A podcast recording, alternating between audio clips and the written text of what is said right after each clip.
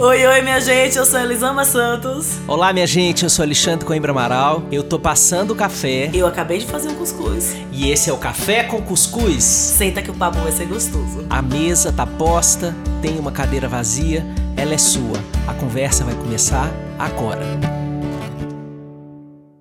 Olá, minha gente querida, bem-vindos a mais um Café com Cuscuz. Nós estamos aqui embebidos em álcool em gel, dentro de casa, lutando com as nossas impaciências, trazendo novidades da nossa vida para a nossa vida, inventando formas novas de estarmos no mundo. E hoje, a pessoa que vem trazendo invencionice para esta conversa é Elisama, a reinventora de si. Ela diz que tem um negócio de reolhar ela convida a gente a reolhar. Então eu quero saber que olhar re é esse novo, para frente, para trás. Será que é re de ré, de olhar para trás? É de olhar de novo? Me conte aí. Bom dia, querida. Bom dia, meu amigo. Eu amo suas introduções do, do, do podcast, adoro todas elas. É, a gente estava batendo papo, todo mundo sabe que a gente bate algum tempo de papo antes de começar a gravar, né? E, e eu estava te contando, e aí vou dividir com o pessoal que essa semana eu, essa semana não, hoje, a gente vai botar no ar domingo, hoje é sexta-feira, eu recebi o teste de DNA que fala da minha ancestralidade. E é algo muito interessante falar sobre isso, porque eu sempre tive curiosidade sobre a minha ancestralidade, mas sabia muito pouco, assim, o povo negro no Brasil sabe bem pouco de onde veio. Essa é a realidade, né? Então, assim, eu convivi na faculdade, porque toda a minha infância, etc e tal, não tive esses amigos que falavam, ah, porque eu sou português, minha, minha família é espanhola. Minha... Não, isso aí foi na faculdade. Na minha infância, as pessoas que eu convivia também sabiam muito pouco da própria história. Mas na faculdade eu conheci muita gente que falava, ah, minha família é toda espanhola, ah, minha filha, coisa de espanhol, né? Você sabe que casa de espanhol como é? Ah, não, minha família é italiana, meu avô era aquele italianão.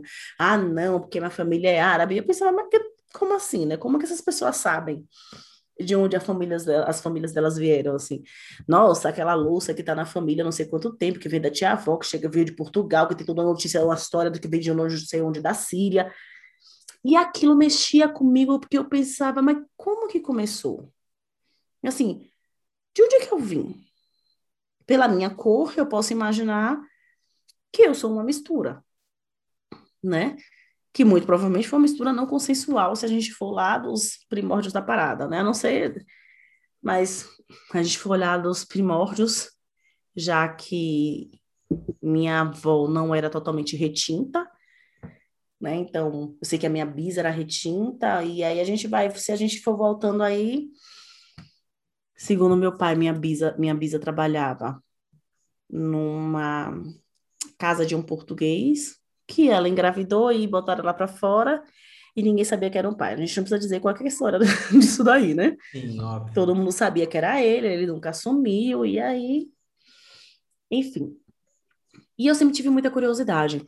E aí, recentemente, eu tinha visto esse teste de DNA, me ofereceram. Não é publi, gente, mas eu fiz, chama Meu DNA, né? Se quem tiver curioso de fazer. E eles fazem um mapeamento, através do seu DNA, da sua ancestralidade. Então, eles fazem ali de onde é que povos que estão ali, que casam com o teu DNA, né? O teu DNA diz o quê? E quando eu recebi meu DNA deu 56% Portugal e Espanha. E 40, acho que foi 50% Portugal e Espanha, 43%.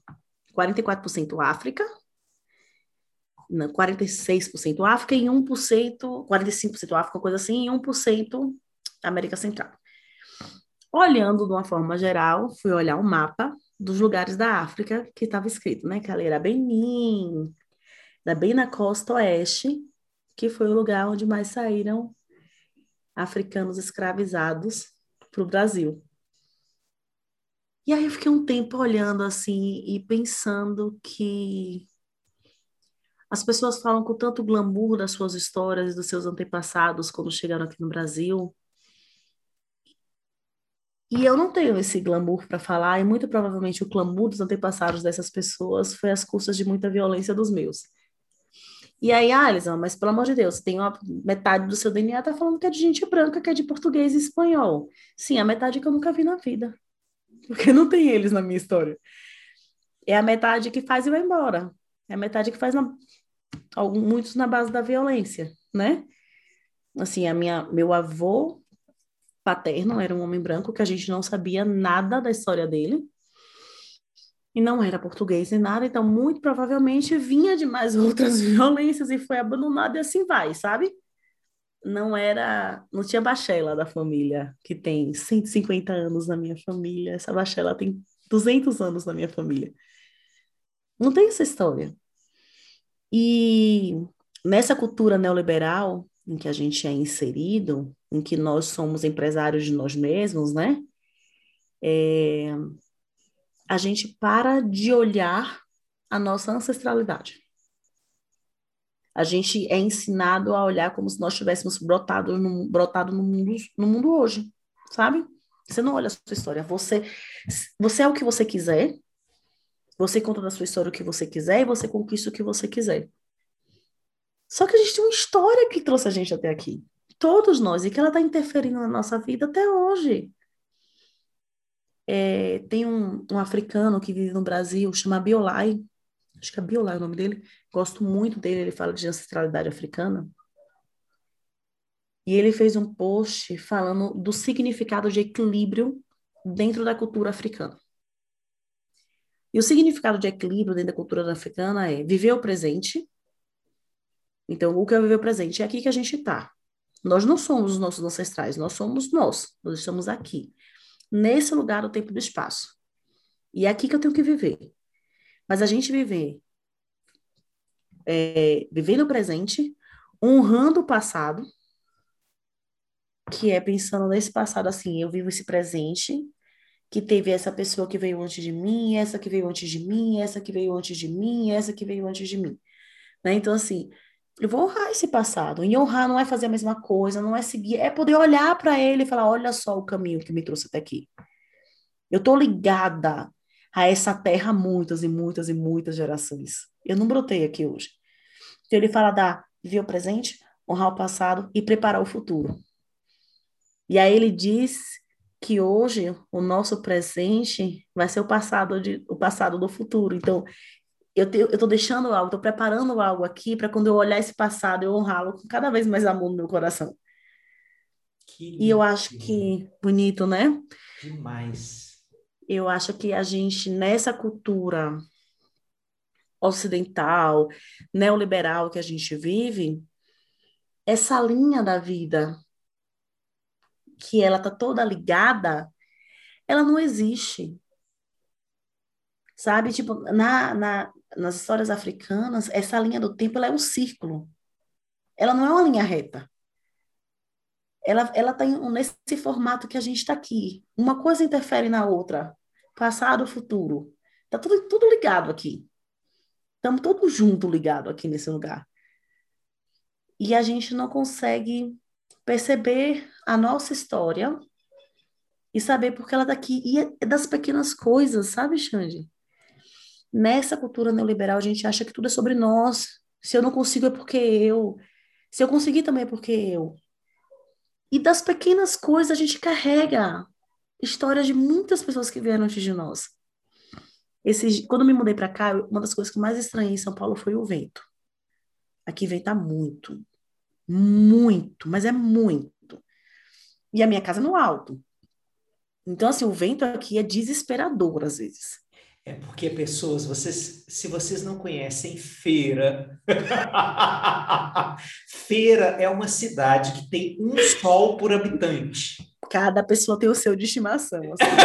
Assim. Feira não, não tem circulação de vento. Não existe. Não. A árvore fica, a árvore fa, é uma estátua. Durinha, não caiu uma folha. É. Você pode ter a árvore que você tem que varrer. Não tem folha no chão. E aí, Xande, mas eu, eu tinha, nas primeiras noites, eu não dormi. O vento batia, na primeira noite de ventania, as árvores batiam na janela, a minha sensação é que estavam invadindo a minha casa. E aí eu olhava para o lado e Isaac desmaiado. Eu falei, mas como essa pessoa tá dormindo, pelo amor de Deus, assim. Chegou num ponto que depois de três noites eu tomei um remédio para dormir. Eu falei, não, não tenho condição, eu tô ficando louca já, e esse vento vai me deixar Corta, isso aí foi ano passado, né? Sim. Corta para esse ano, mesma época do ano, minha mãe tá aqui. Começou as ventanias. E aí esses dias minha mãe fez, eu não dormi, não tirei um sono, não preguei o olho um segundo sequer com esse vento. O vento batia, e aí ela falou o que eu tinha falado e eu achava que era algo meu. Quando ela falou, eu entendi que muito provavelmente uma memória que não é minha somente. Sabe? E pode ser que essa memória tá dentro dela, uma memória que nem é dela. Que ela era pequena e a mãe tinha um medo e ela sentia o um medo. Então, assim, quando a gente olha para nossa história, não é para ficar aprisionado nela. Eu, eu entendo esse olhar para minha ancestralidade, a minha história e falar: olha só, tem essas forças daqui mexendo na minha vida. Que interessante. O que, que eu vou fazer com elas agora, né? Poxa, o, o, vento, eu fui aprendendo, isso não é meu. Eu já sabia que não era. Na cara, não. É segura, minha casa é segura. Eu fui me acalmando e contando para mim mesma que a minha, minha casa é segura, que eu tô vivendo bem, que tá tudo certo, que o vento não vai me levar para canto nenhum. E aí, reconhecer que vinha dela me deu mais certeza, sabe assim, de, putz, como uma coisa tão sutil tão sutil assim. O vento. E a crença dessa nossa história que eu achando que era algo meu. Então tem tantas pequenas coisas pro lado bom e pro lado ruim na nossa vida atuando que são da nossa história. E como a gente mal conhece a nossa história, como a gente não tem a cultura de escutar a nossa história, porque a cultura ancestral africana era uma cultura de se falar o tempo inteiro. Sim. Né? Ela era toda baseada na oralidade, até porque as histórias eram sagradas. Então, um, não se tinha essa alfabetização tão forte para se escrever, e dois, que mesmo que tivesse, a, a, a palavra, a fala, a história contada oralmente, ela era segura. Porque aquelas histórias, as, as histórias eram tão, eram, são tão sagradas que elas podiam cair nos ouvidos errados se elas estivessem escritas. Você não controlava para onde elas iriam. Então, fala, falava a história. Você sabia para onde é que ela estava, onde quem na sua vida estava sabendo das suas histórias, sabe? Sim. E, e a gente não tem essa cultura na nossa vida, né? De contar histórias. Eu lembro da minha avó sentada, minha avó sentava os netos todos e ela falava, e ela contava tantas histórias. E eu queria, Xande, poder voltar no tempo e falar para aquela Elisama, Elisama ali, falando, aproveita que essa é a tua história. Sabe? Esse poder eu queria ter, de voltar no tempo e falar, preste atenção em cada coisinha que ela tá te falando.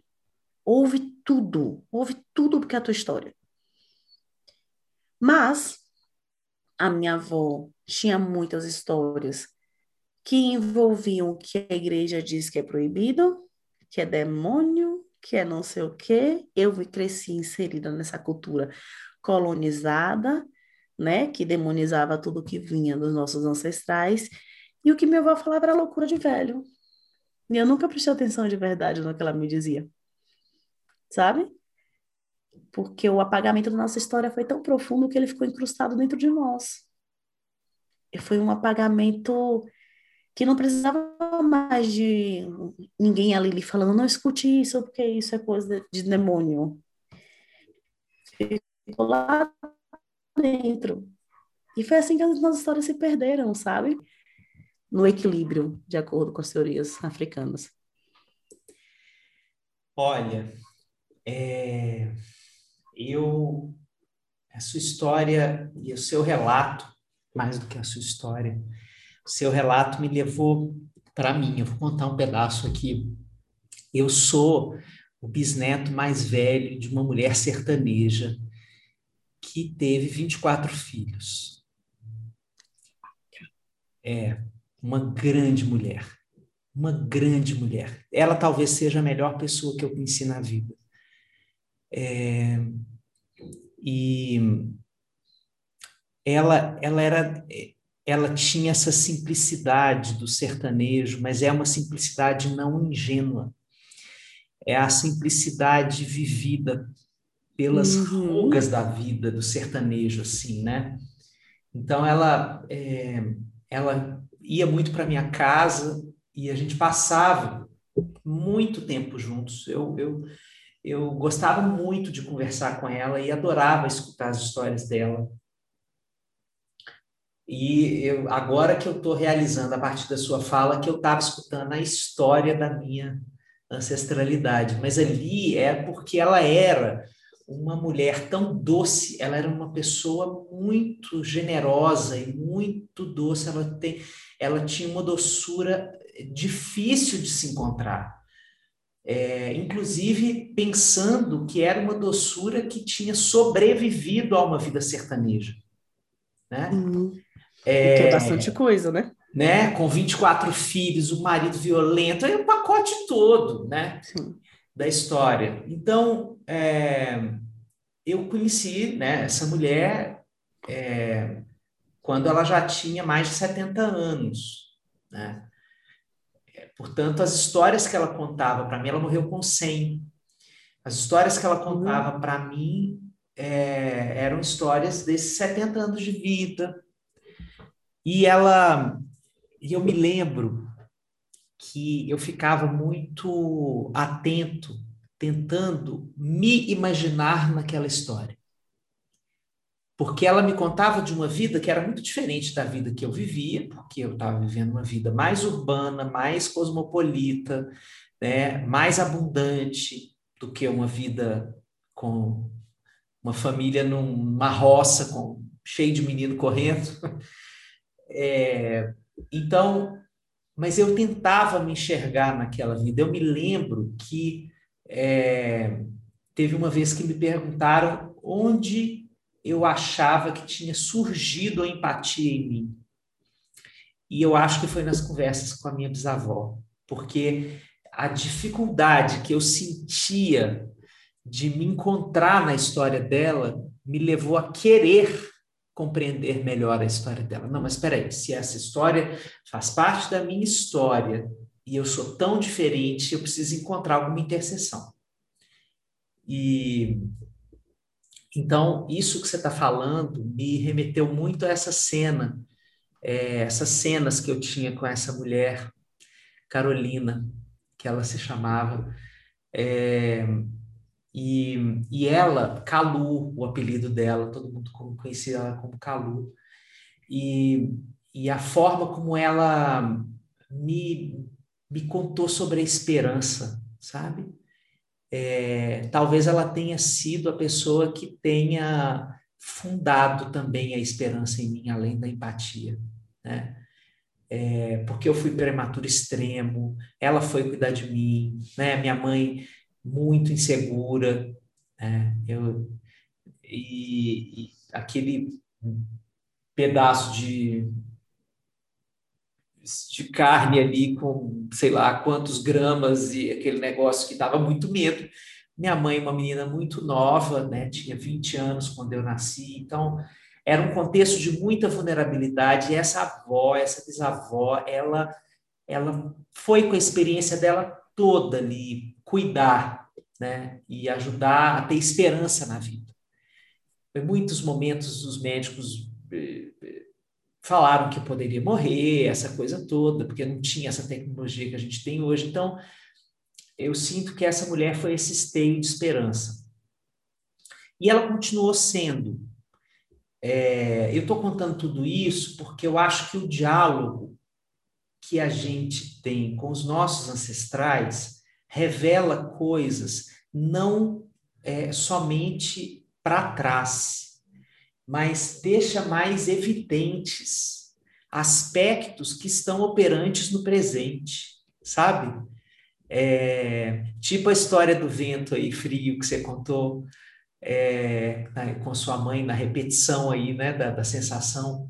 Então, conhecer é, de onde a gente veio é também um mapeamento interno para como a gente vive o presente, né? E de como a gente habita o presente. É, e é óbvio que isso é um mapeamento aproximado, é um croqui, porque a gente não é só a interferência da família, a gente tem mais um monte de outros ambientes que a gente frequenta e que Sim. compõem a nossa identidade, mas é inegável que essa interferência ela é soberana. A gente pode, inclusive, se diferenciar e dizer eu não quero ser assim, mas a gente começa daquele jeito, né? O Sartre é que fala lá, a existência precede a essência. Então, a, o dado de existência da sua vida, um dos dados de existência é você veio dessa família. Não tem como você, na hora do nascimento, falar assim, não quero, não quero, vou, é, quero nascer em outra, né? A gente vai entendendo ao longo da vida qual a repercussão para a nossa subjetividade de termos nascido nessa época, nessa família, é, sob essa cultura, com esses valores, essa religiosidade ou não, etc. E por aí vai. Então, eu acho tão bonito esse papo que a gente está tendo aqui, porque é, é quando a gente. Eu vou contar mais uma história, mas essa agora é profissional. É, na formação de terapeutas familiares, a gente faz uma, um workshop chamado Laboratório de Família de Origem, em que a gente é, trabalha todos os conceitos que o estudante ali é, aprendeu durante a formação sobre como as famílias funcionam, ele vai olhar para o funcionamento da família dele. Por que, que a gente faz isso? Primeiro, porque a gente acredita, como Paulo Freire, numa educação é, que tenha sentido. Então, se eu aprender os conceitos também a partir da minha história, eles vão ser melhor introjetados, eu vou compreender melhor do que, que essa teoria está falando, o sentido que ela tem ou não para mim. Isso também ajuda a definir o jeito que eu vou atender, o estilo terapêutico, porque eu posso me identificar ou me desidentificar com um pedaço da teoria, enfim, a gente faz essa, essa junção da teoria com a história de família de cada estudante, né? É um final de semana que a gente passa com as pessoas e é, isso é, uma, é um clássico assim dentro da formação dos terapeutas de família no mundo inteiro. E, e é muito interessante porque a gente pede para as pessoas trazerem elementos que conectem é, a, a história a quem elas são. Então, é, a indicação é assim: olha, vá lá na casa de uma tia, uma avó e traga coisas que fizeram parte ou da sua história, ou da história da sua mãe, ou da história do seu pai, né? E aí a gente forma, assim, Elisama, tipo um, um mosaico, assim, de fotos, bijuteria, é, é, porta-retrato, guidão de bicicleta, vitrola. Aí as pessoas trazem esses elementos e a gente vai conversando com eles assim sobre o significado que esses elementos trazem é, para a composição da, da minha história de vida.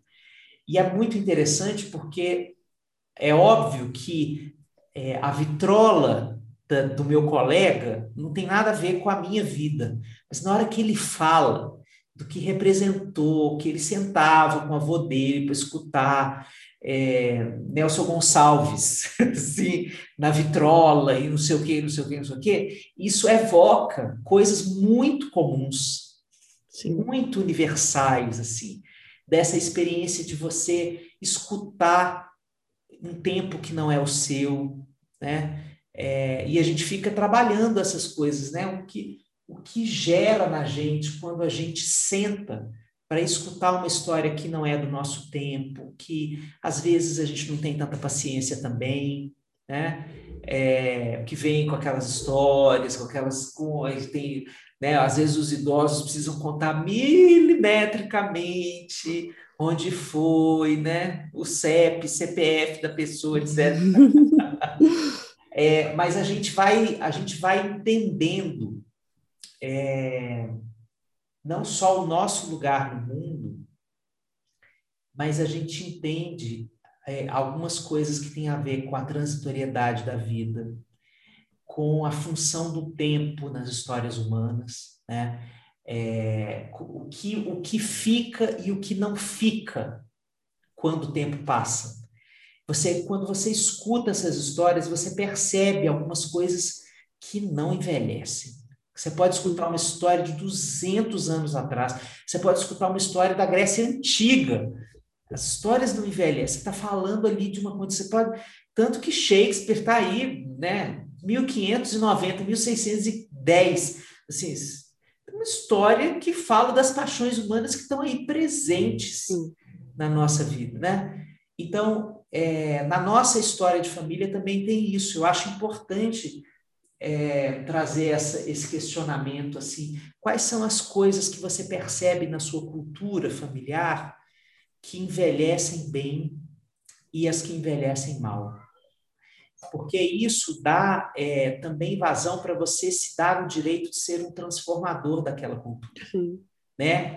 Essa sua frase, eu quero terminar na sua frase. Eu dei essa volta inteira para chegar na, na sua frase, que é como, a partir de você, o que você está fazendo hoje vai ser o passado o futuro dos seus filhos, dos seus netos, né? das próximas gerações que virão depois. É, mas a todo momento nós somos é, reconstrutores de uma cultura familiar. Né? Nós, hoje, estamos é, construindo a base é, de sermos a ancestralidade de outras pessoas. Eu acho muito lindo pensar a roda da vida desse jeito. Nossa, eu amo. Eu acho que é por isso que eu gosto de rituais, sabe?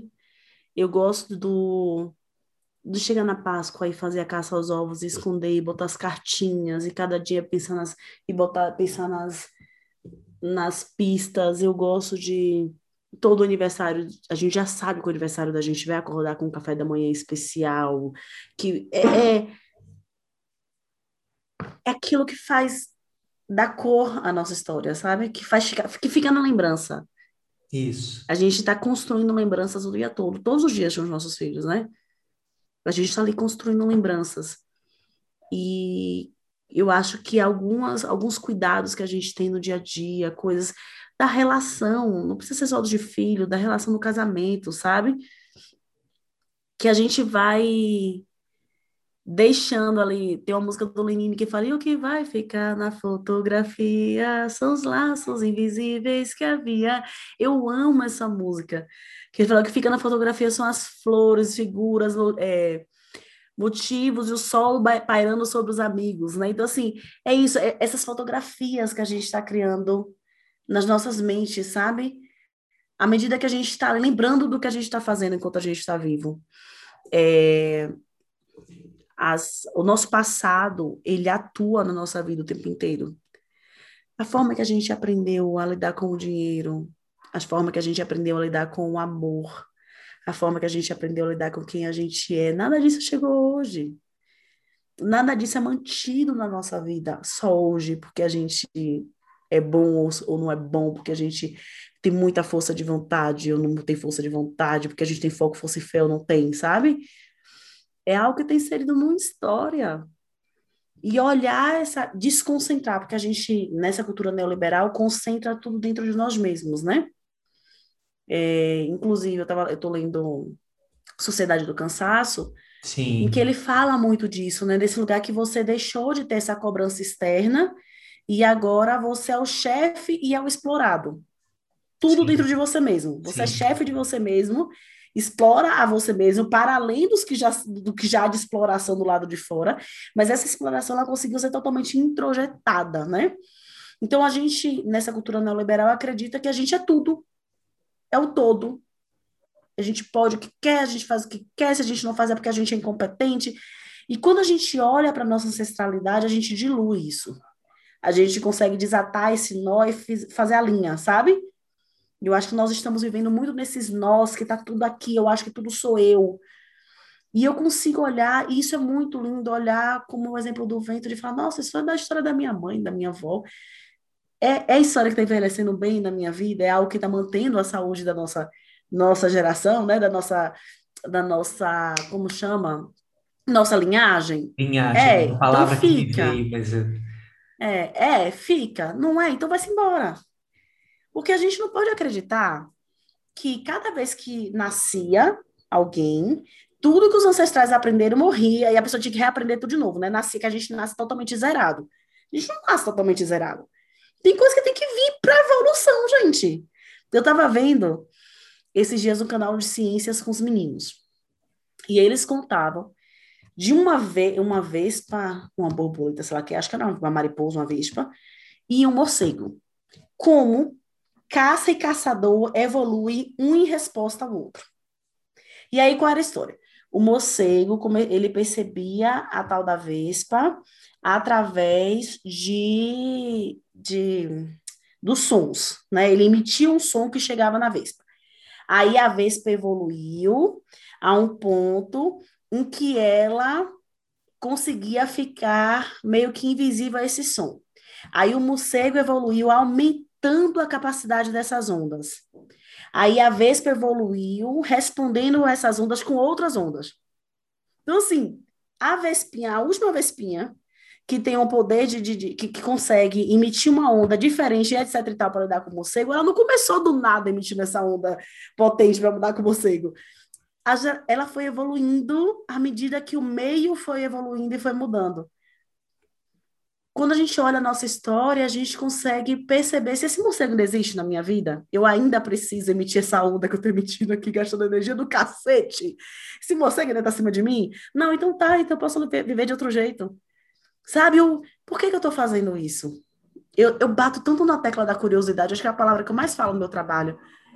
Porque esse, esse olhar para de onde veio esse meu comportamento? De onde veio isso que eu quero? Né? De onde veio esse piano que eu estou carregando nas costas? Para onde é que eu estou indo com esse piano que eu estou carregando nas costas? Né? Para onde é que eu estou levando ele? Porque a gente sai carregando esse piano que foi da família, que era sagrado para a família inteira, mas que para você, cara, não faz o mais remoto sentido. Mas você não se questiona e você está aí acreditando nessa narrativa que tudo é sobre você, que, que você é assim porque você é assim, e que é basta você querer mais e etc e tal, e não percebe essa sua história, sabe? Que, que cada vez que a gente olha para os nossos ancestrais, que a gente olha para a nossa história, a gente consegue fazer o que você falou. O que é que está envelhecendo bem, o que é que não está envelhecendo bem na história da minha família? O que é que fica? Que é que eu não quero deixar aqui? O que é que não faz mais sentido nenhum eu deixar aqui? E a gente só consegue fazer isso se a gente olhar. Se buscar esse equilíbrio do viver o presente, honrando o passado e preparando o futuro. Ai, ai. Eu vou ler um pedacinho da Carta dos Ancestrais do meu livro. Ih, leia. Nós, seus ancestrais, fomos parte da feitura da cultura que hoje você consegue perceber em sua família. Essa cultura familiar é uma argila que endureceu com o passar dos anos. Tem regras rígidas, fundamentos repetidos por homens e mulheres que viveram em gerações distintas, mas que são guardiões dos valores que sustentam a vida de todas e todos vocês. Muitos desses valores eu percebo que você reconhece, reverencia e escolhe para sua vida. Isso é ótimo. Muita gente lutou antes de você para construir uma família com as mais éticas formas de se relacionar. Mas veja que a escolha continua sendo sua. Você é a única dona do seu ofício de existir. Nenhum outro alguém pode definir por você os valores que lhe inspiram para levar os dias. A família não é nem pode ser uma tábula de ensinamentos impostos a todos de uma mesma forma.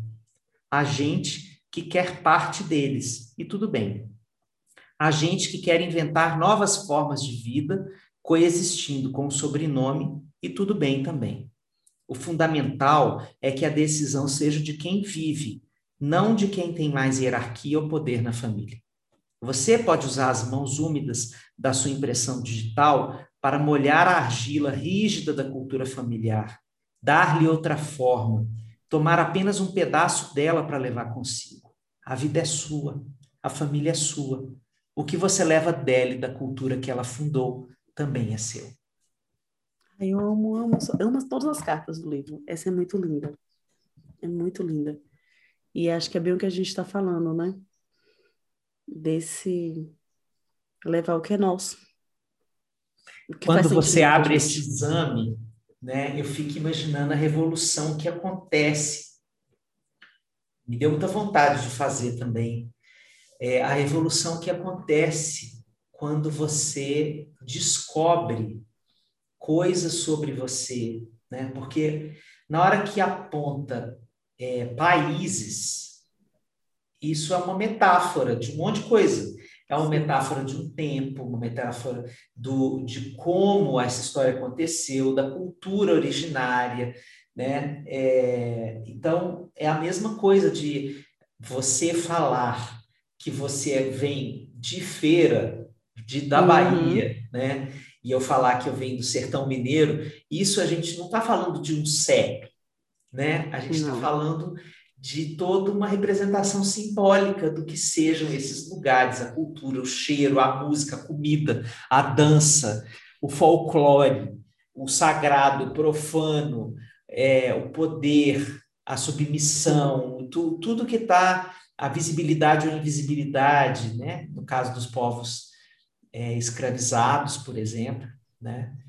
o apagamento, como você está trazendo, mas eu acho tão bonito pensar no, no que a gente abre de curiosidade sobre si mesmo para descobrir é, até possibilidades de futuro, porque antes da gente conversar, gente, antes da gente abrir aqui a gravação, Elisama estava me dizendo que é, ela vinha fazendo roteiros com as crianças de, de pedaços da África que ela quer conhecer com as crianças depois da pandemia. E aí o mapa deu uma alteradinha com esse resultado aí. Né? Alterou, né? vamos para Lagos, vamos para Nigéria. vamos para Nigéria. Mas é, é, é a vontade de recuperar o que se perdeu, sabe? E no caso da minha ancestralidade, da ancestralidade da maior parte dos brasileiros, a parte que vem dos africanos, a gente não teve o direito de conhecer, né? A gente não teve o direito de conhecer os rituais de morte. As coisas mais bobas, sabe? O que, que se faz quando um bebê nasce na África? O que esses quase 50% africano faria na minha história se tivesse a possibilidade de existir na minha história? em vez de simplesmente esse lado que foi me levar na igreja e me apresentar na igreja a Cristo. Sim. O que 50% faria se tivesse tido a oportunidade de viver, se eu tivesse tido a oportunidade de viver essa história? Sabe? Que histórias eu teria escutado? O que é que eu teria aprendido a fazer de rituais para a vida? Né? Então, eu tenho quase 50% de ancestralidade africana e eu fui descobrir aos 30 e sete, aos 36 anos, gente, eu não sei minha idade, aos 35, eu tenho 36, foi ano passado. Eu fui descobrir aos 35 anos que eu tinha Oxum e Oiá no meu, no, no, no, como meus orixás de cabeça, sabe? Eu fui descobrir um pouquinho, assim, ler um pouquinho sobre a ancestralidade africana há pouco tempo, dos anos, de outros anos para cá. Por que a gente acha normal ai, é tudo bem eu ir levar e apresentar meu filho a, a Cristo na igreja, orar e etc e tal. E não é normal. Vamos botar um amarelinho porque essa menina é de Oxum, sabe? Assim, quanto desse 50% foi demonizado, foi apagado, foi escondido, e eu não tive o direito de saber se eu queria que ele seguisse na minha vida? Porque a gente está aqui falando do que, do que envelhece bem, do que envelhece mal, mas eu não pude nem conhecer para saber se vai envelhecer bem ou se vai envelhecer, envelhecer mal na minha história. Não me foi me dado esse direito. De saber que, quais desses rituais eu queria passar para os meus filhos. Sabe? Quais desses rituais fazem muito sentido para mim? A, a gente está falando das pequenas coisas, a gente está falando das danças, a gente está falando do nome. A gente está falando dos nomes. O quanto é, dos sobrenomes, sabe? Das pequenas coisas que a gente tem aí, que no caso de dessa parte da ancestralidade africana, fica apagado. E, e segue sendo apagado. Então, quando eu olho para minha avó, E aí você falou desse sertão, né? É, minha avó era do sertão baiano. E quando eu penso que quando eu minha mãe queria que eu ir para casa e ver a mãe dela, eu tinha guardado de toda a cultura que eu recebia que tudo aquilo era ruim, água de pote, coisa mais primitiva e selvagem. Aí fazer cocô no mato, pelo amor de Deus. Aí não quero, não quero fazer cocô no mato. Sabe, tudo, tudo era muito primitivo. Tudo era muito atrasado. Porque nessa construção que se fez sobre como nós olhamos para a nossa história, a gente olha para esse evoluir, eu estou fazendo aspas, esse crescimento, e eu cresci, eu quero das costas, não quero nem ver. Isso aqui é coisa do passado, gente atrasada.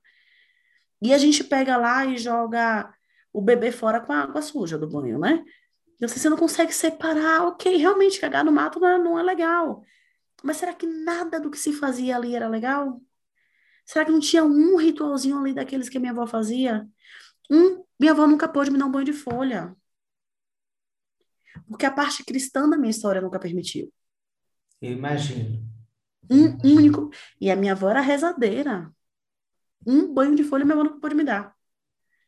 Então, assim, essa parte da minha história que ficou apagada, assim, receber o teste me, me levou para esse lugar, sabe?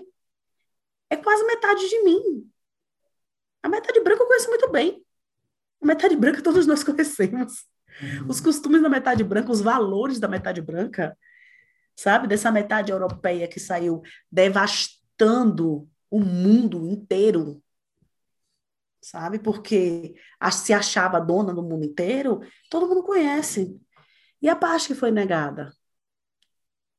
Sabe? Quando é que a gente começa a recuperar? Nossa, tem tanta. Eu não sei nem se eu quero falar mais depois disso. Tem tanta, tem tanta pergunta que você deixa abissal em mim como terapeuta de família que é, é assim, que partes da sua história você nem sabe que desconhece. Né? O Maturana chama isso de ponto cego, que é não ver que não vê. Que não vê. É. Eu nem sei que eu tenho coisas a descobrir. Porque é, o apagamento é mais do que um segredo.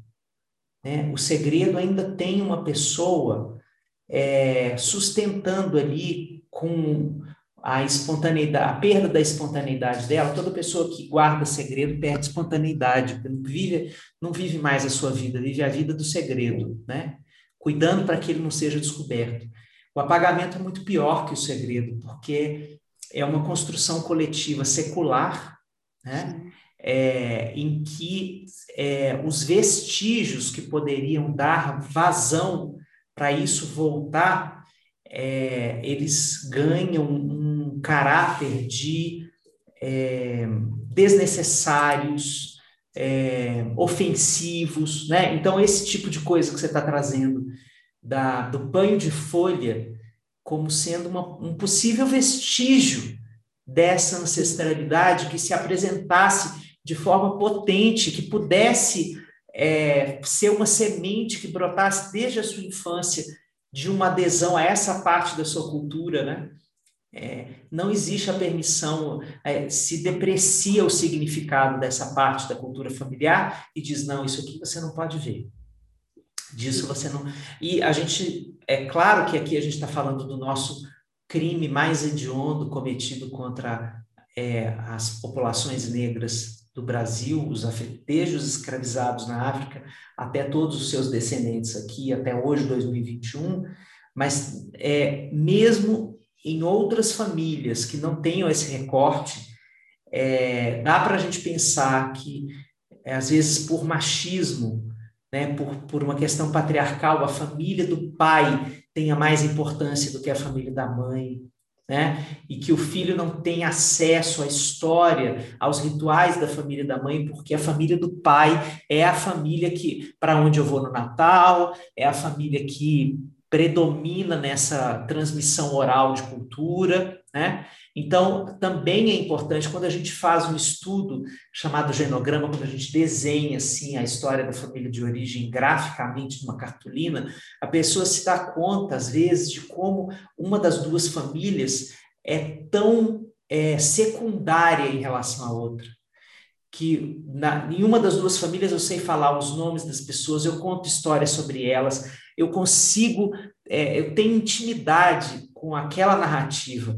Aí a outra eu não lembro quem é o filho mais velho da minha avó, se esse aqui nasceu primeiro ou depois, se qual que é a história, se, se, quantos filhos ele teve, é, se a mulher que ele teve primeiro chamava Maria ou, ou Josefa, eu agora estou na dúvida. E aí a gente vai se dando conta dessas diferenças mesmo de cultura, perdão, de importância que partes da nossa história têm, né? Isso é tudo uma relação de poder que vai se estabelecendo é, nesses jogos é, que envolvem gênero, raça, cultura, religiosidade, né? Todas essas variáveis da vida.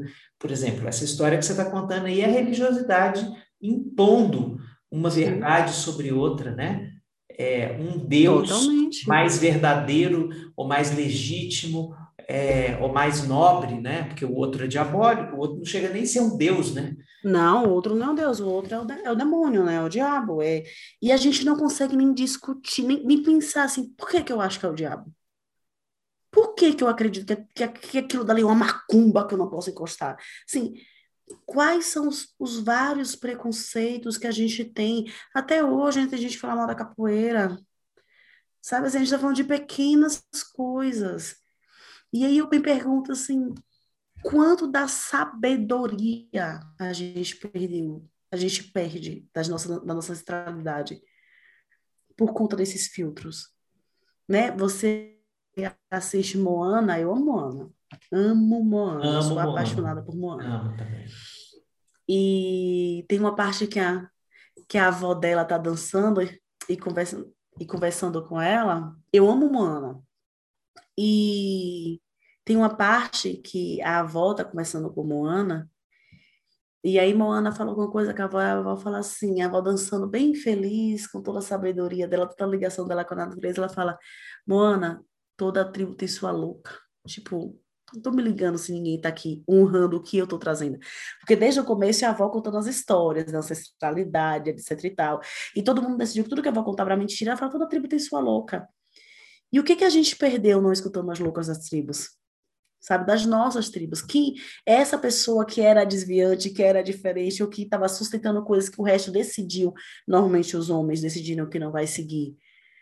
Eu fico me perguntando, sabe, como a minha avó poderia ter me levado várias vezes ali no terreiro, a gente chama de terreiro no, no sertão baiano, que é no quintal da casa, né? Que é aquela a plantação ali, a gente chama de terreiro. Então, quantas vezes a minha avó não podia ter me levado no terreiro e falou, oh, essa folha serve para isso. Não, minha filha, como é essa daqui, que essa daqui que é boa, ó, essa daqui, sabe como é que você reconhece? Com cheiro, sabe? E eu perdi isso. E eu não pude aproveitar isso. E, e na, na história de cada um de nós, Quanta sabedoria será que a gente deixou de receber? Sabe? De poder decidir se a gente se envelheceu bem ou mal. Porque as estruturas de poder e de dominação, e cada uma com a sua cara, cada uma com o seu jeito, decidiram por nós o que ficava na nossa história. É isso, gente com a força da ancestralidade encarnada em Elisama, a gente termina esse café com cuscuz. Eu vou precisar de um café depois desse episódio. Pena que o nosso cuscuz ainda não chegou, dando aqui um fazendo aqui uma mezzo fofoca. O caminhão de cuscuz de Elisama esse ano tem tons colaborativos. tem cuscuz meu nesse caminhão. Além dos meus 50, vem mais 20. Eu vou deixar aqui no mercado. Ah, são 20? São 20 são para mim? Sei, ué. Estou sabendo agora. Eu achei que era 10. Oh, minha gente, que pena que a gente está em isolamento social, senão eu convidava vocês para comerem cuscuz aqui comigo. Comerem cuscuz. Eu quero fazer o seguinte: Promessa do café com cuscuz. Na hora que acabar essa bagaça dessa pandemia, a gente vai fazer uma cuscuzada aqui para os nossos ouvintes. Topa aí. Adorei Topa. a ideia. Topo? Oxi. Topo. E tá aguardem. Fechado. Em poucas semanas nós vamos fazer um ano de café com cuscuz e tem surpresa. O que eu vou fazer de aglomeração nessa, nessa quando acabar essa pandemia não está no gibi. Não, eu quero uma aglomeração por dia. O que eu vou de aglomerar, pelo amor de Deus. Meu amor, obrigado por mais uma semana juntos, mais uma conversa deliciosa que só me faz crescer. Obrigado. Amei também, amigo. Beijo. Beijo. Tchau, tchau, gente. Tchau.